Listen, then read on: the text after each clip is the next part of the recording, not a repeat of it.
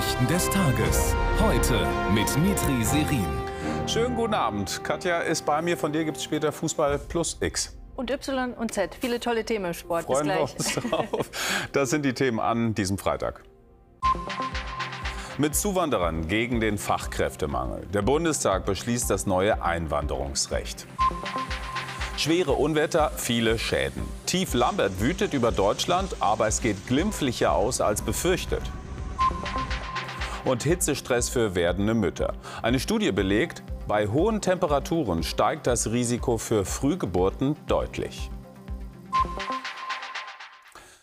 Mogelpackung schimpft die Union. Die Innenministerin spricht vom modernsten Einwanderungsrecht der Welt. Gemeint ist das Fachkräfteeinwanderungsgesetz, das der Bundestag heute mit Regierungsmehrheit beschloss. Nach Wochen des Ampelzoffs lief es zumindest beim Thema Zuwanderung ziemlich geräuschlos. Schauen wir uns die Pläne jetzt mal an. Fachkräfte aus Ländern außerhalb der EU können über ein Punktesystem nach Deutschland kommen. Wer genügend Punkte hat, dabei zählen etwa Abschlüsse oder Deutschkenntnisse, darf hierzulande ein Jahr lang Arbeit suchen.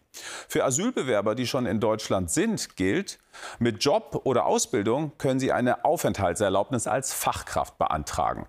Und für alle anerkannten Fachkräfte soll der Familiennachzug ausgeweitet werden, auch auf Eltern und Schwiegereltern. Bernd Bentin. Guten Morgen.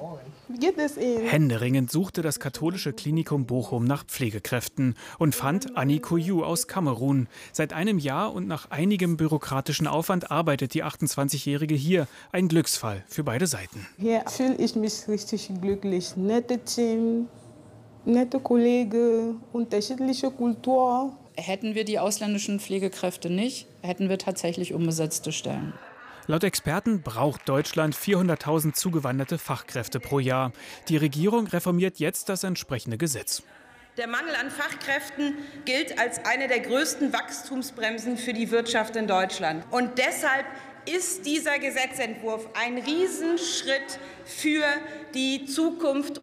Mit der Chancenkarte nach kanadischem Vorbild soll es Punkte geben für zum Beispiel Qualifikation, Sprachkenntnisse, Berufserfahrung, Alter oder Deutschlandbezug.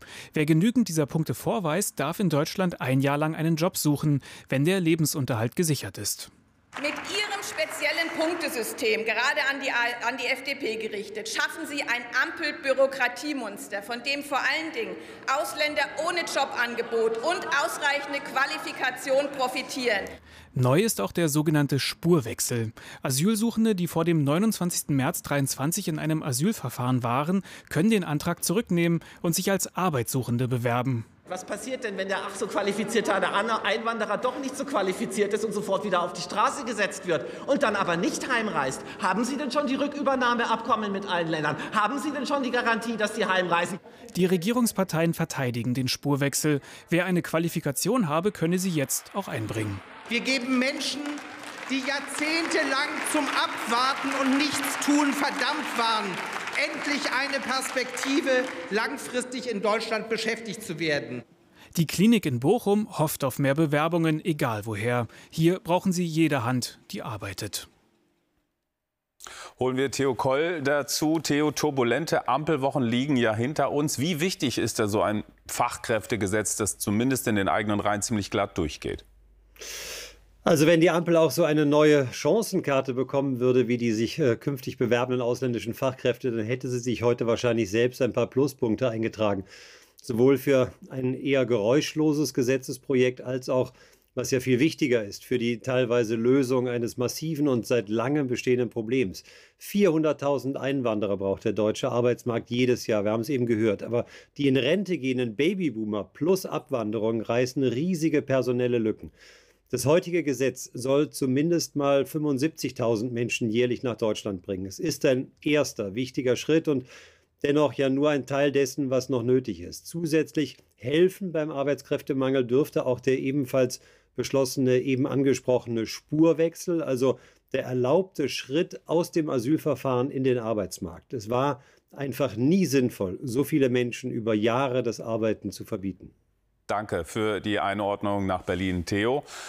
Gegen den Fachkräftemangel wurde heute im Bundestag außerdem eine gesetzliche Ausbildungsplatzgarantie beschlossen. Die umfasst auch Azubis Unterkunfts- und Fahrtkosten zu erstatten, sollte der Ausbildungsplatz weiter entfernt sein.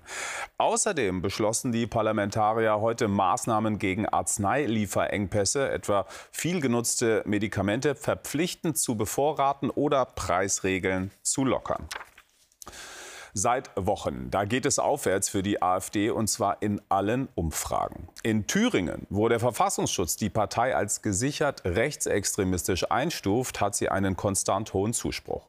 Bei den Landratswahlen vor knapp zwei Wochen in Sonneberg war er so hoch, dass sein AfD-Kandidat nur ganz knapp scheiterte.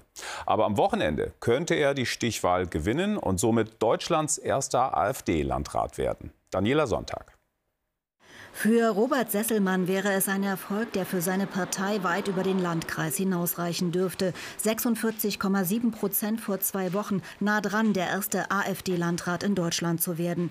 Für ein Interview stand er dem ZDF nicht zur Verfügung. Auf seinen Wahlplakaten vor allem Bundesthemen. Auch Jürgen Köpper, der Gegenkandidat von der CDU, sieht diese Landratswahl massiv von der Bundespolitik überlagert. Die Stimmung ist schon sehr angespannt, sage ich mal, gerade Richtung Berlin, gerade in Richtung große Politik, was dieses ganze Gebäudeenergiegesetz angeht. Die Geschichte, das ist das, was bei den Menschen viele Wunden hinterlassen hat. Die Ampeldiskussionen treffen hier auf eine Region, die traditionell konservativ geprägt ist und vom Mittelstand lebt. Die Arbeitslosenquote ist niedrig, aber auch das Lohnniveau.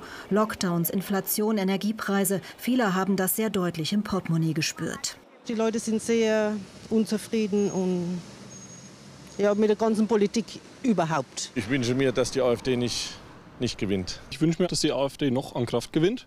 Ähm, nicht, weil ich rechtsradikal bin oder sonst irgendwas, aber es ist doch ein klares Zeichen, vielleicht auch mal nach Berlin.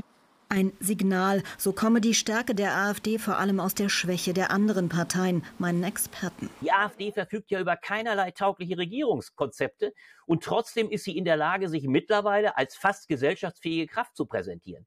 Es gelingt also den klassischen Parteien offensichtlich nicht mehr, die AfD an ihrer Lehre zu stellen. Wer für die nächsten sechs Jahre Sonneberger Landrat wird, wird wohl auch von der Wahlbeteiligung abhängen. Vor zwei Wochen lag die bei nur rund 50 Prozent. Über unseren Köpfen hat zehn Tage lang ein riesiges Luftwaffenmanöver stattgefunden. Das ist jetzt vorbei und die Bundeswehr, die das Ganze koordiniert hat, sagt, alles lief reibungslos. Geübt wurde die Verlegung von Luftstreitkräften. 250 Flugzeuge waren dabei, aus NATO-Ländern, aber auch aus anderen Staaten. Anders als befürchtet gab es dadurch im zivilen Luftverkehr nur wenige Verspätungen. Zum Krieg in der Ukraine. Da steht die Stadt Cherson im Süden weiter unter dem Beschuss der russischen Armee. Nach Angaben der Behörden wurden dabei mindestens drei Zivilisten getötet und drei weitere verletzt. Allein heute seien in der Regionalhauptstadt 26 Geschosse eingeschlagen. Cherson kämpft gleichzeitig mit den Folgen der Staudammzerstörung vor gut zwei Wochen, als große Wassermassen das Gebiet überfluteten. Die ukrainische Führung sagt, sie komme mit ihrer Gegenoffensive voran.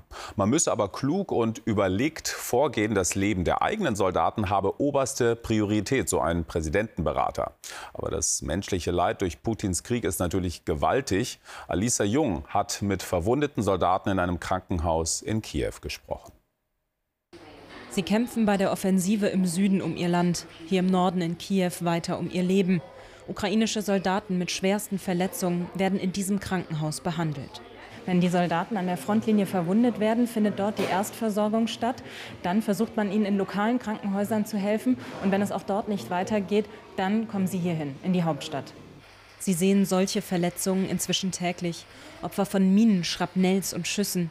In den letzten Wochen hat die Zahl und die Schwere der Verletzungen zugenommen, berichten die Ärzte. Die Versorgung nahe der Front wird schwieriger. Das größte Problem war, es wurde viel Zeit verschwendet, weil er in einem Krankenhaus behandelt wurde, wo er keine entsprechende Wundversorgung und Behandlung bekommen konnte. Unklar, ob dieser Patient sein Bein behalten wird. Von Vadim für Vadim. Dieses Bild hat ein Kind aus dem Dorf gemalt für den 22-jährigen Soldaten. Seit vier Monaten ist er in diesem Krankenhaus, verletzt in Bachmut im Kampf. Dann haben sie das Artilleriefeuer gestartet und eine Mine ist explodiert. Wir waren zu fünft. Die Mine landete direkt in unserer Mitte. Zwei Jungs sind gestorben und ich habe irgendwie überlebt. Überlebt, aber beide Beine verloren. Er hofft auf Prothesen, will wieder laufen lernen. Ob das geht und wann, weiß Vadim nicht. Nur eins, er will sein Land weiter unterstützen. Die Folgen des Klimawandels bringen besonders die armen Länder der Welt an ihre finanziellen Grenzen. Wie die Industriestaaten helfen können, darüber hat ein internationaler Gipfel in Paris zwei Tage lang beraten. Im Mittelpunkt standen Überlegungen, das globale Finanzierungssystem solidarischer zu machen. So könnte ärmeren Ländern der Klimaschutz beim Schuldenabbau angerechnet werden. Frankreichs Präsident Macron warb für mehr Investitionen aus den Industriestaaten. Verpflichtende Beschlüsse gab es allerdings nicht. Ja, tiefschwarze Gewitterwolken jagten gestern übers Land. Es gab Unwetterwarnungen zuhauf, Sturzregen und Hagel. Mehrere Menschen wurden verletzt. Alles in allem kam es aber weniger schlimm als befürchtet. Von eher geringen Schäden sprechen heute die Versicherungen. Über turbulente Stunden und das Aufräumen danach Lena Sünderbruch. Tief Lambert hat einige Rekorde gebrochen. Im Norden und Westen Deutschlands brachte es teilweise nie gesehene Regenmassen mit sich. Dieser Deich in Dienstlaken ist derartig unterspült, dass er zu brechen droht. Für Anwohner bestehe keine Gefahr, heißt es. Die Feuerwehr arbeitet auf Hochtouren an der Sicherung. Innerhalb von 24 Stunden prasselten während des Unwetters teils 100 Liter pro Quadratmeter vom Himmel. Auch besonders stark betroffen die Region Kassel. Der Nahverkehr kam vorübergehend zum Erliegen. Schulen blieben heute geschlossen. Auch wegen Schäden durch golfballgroße Hagelkörner. Das war beängstigend. Wirklich, es war wirklich dunkel und es hat so laut geknallt, dass ich gedacht habe, im ganzen Haus gehen die Fensterscheiben kaputt. Überall in der Stadt wird aufgeräumt. Nur etwa 40 Kilometer entfernt berichten Anwohner von einem Tornado, zeigen zerstörte Dächer und Terrassen. An diesem Haus hat der Hagel Einschlaglöcher in der Wand hinterlassen. Die Folgen der Gewitternacht führen in Niedersachsen und Bremen noch immer zu Einschränkungen im Zugverkehr. An den Flughäfen normalisiert sich die Lage. In Düsseldorf trafen das Unwetter und die Folgen die Reisenden ausgerechnet zu Beginn der Sommerferien. Dort äh, sind laute Worte gefallen, Schlägerei auf den Tresen, weil sich hier wirklich niemand zuständig fühlt. Und äh, man wird nach drei Stunden zum anderen Schalter geschickt und zwei Stunden wartet man da. Im Ostharz hielten beinahe minütliche Anrufe die Einsatzkräfte in Atem. Nicht weit entfernt, in Braunschweig, zählt die Feuerwehr seit gestern rund 4500 Notrufe und mehr als 1000 Einsätze. Also das ist eine Größenordnung, die wir als kommunale Feuerwehr alleine nicht mehr schaffen. Deswegen haben wir auch in der Nacht schon Unterstützung aus den Nachbarlandkreisen geholt. Auch heute gab es in einigen Regionen Deutschlands noch einmal Starkregen. Tief Lambert zieht nun aber weiter nach Polen. Nach dem Regen soll es am Wochenende wieder heiß werden. Besonders anstrengend und gefährlich ist das für Schwangere und Babys. Denn in Hitzephasen gibt es deutlich mehr Frühgeburten ab der 34. Schwangerschaftswoche. Das zeigt eine Studie der Uniklinik Hamburg. Steigen die Temperaturen mehrere Tage hintereinander auf 30 Grad, dann erhöht sich das Risiko um 20 Prozent. Bei mehr als 35 Grad sogar um 45 Prozent. Sven Rieken war auf einer Frühchenstation. Daria wog 800 Gramm bei ihrer Geburt. Und das war vor drei Wochen.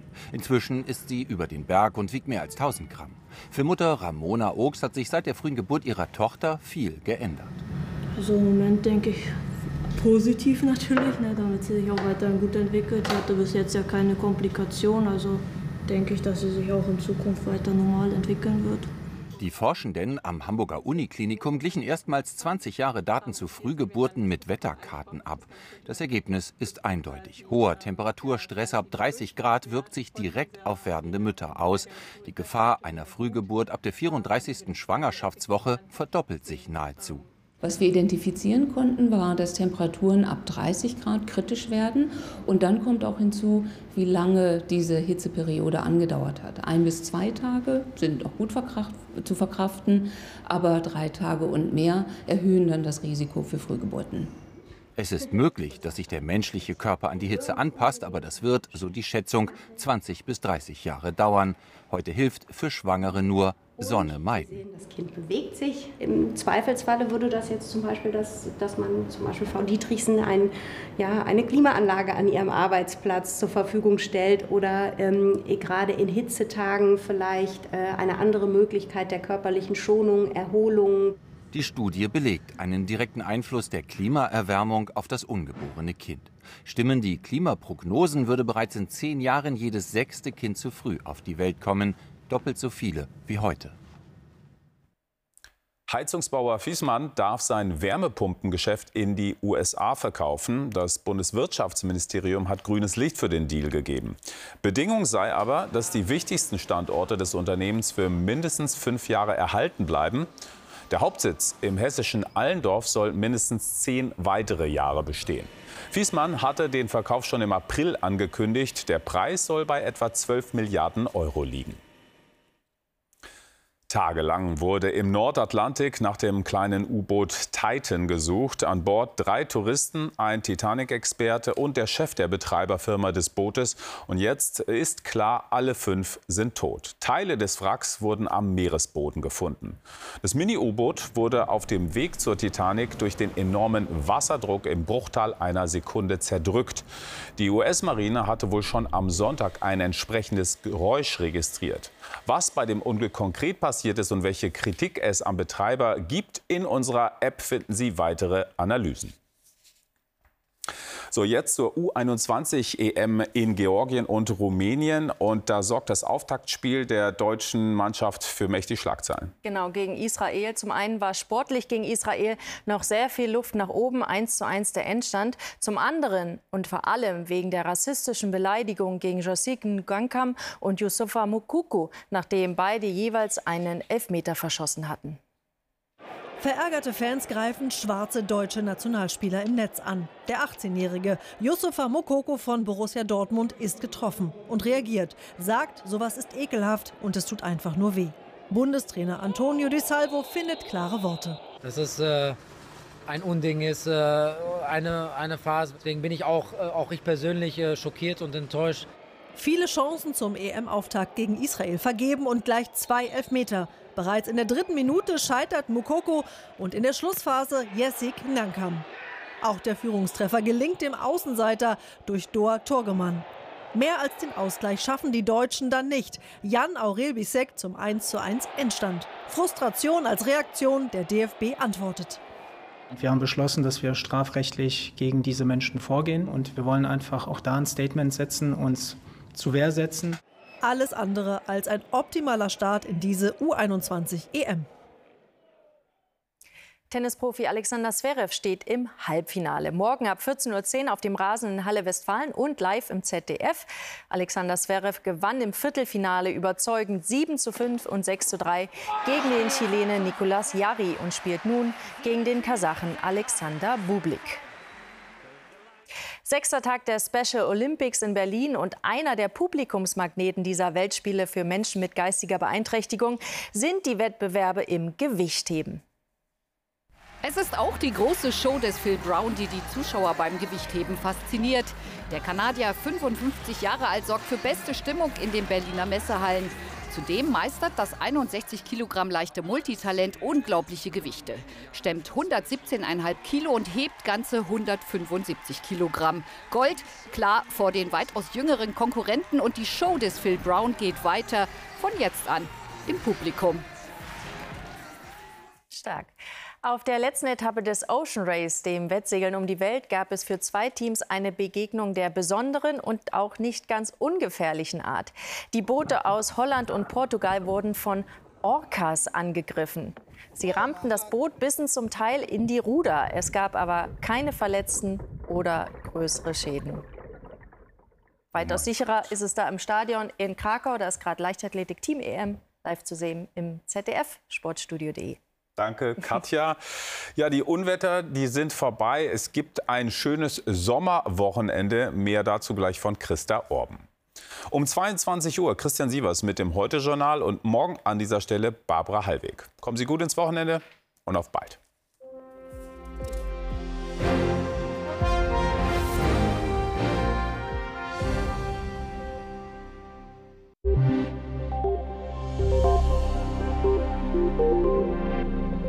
Ja, guten Abend. Unser Unwettertief Lambert hier hat mit diesen Regengebieten, die sich um sein Zentrum hier einkreisen, heute noch mal einiges an Regen gebracht. Um die 50 Liter pro Quadratmeter, vor allem in Südniedersachsen und in Sachsen-Anhalt, meist aber ungewittrig. Das Ganze zieht jetzt in der ersten Nachthälfte nach Polen ab.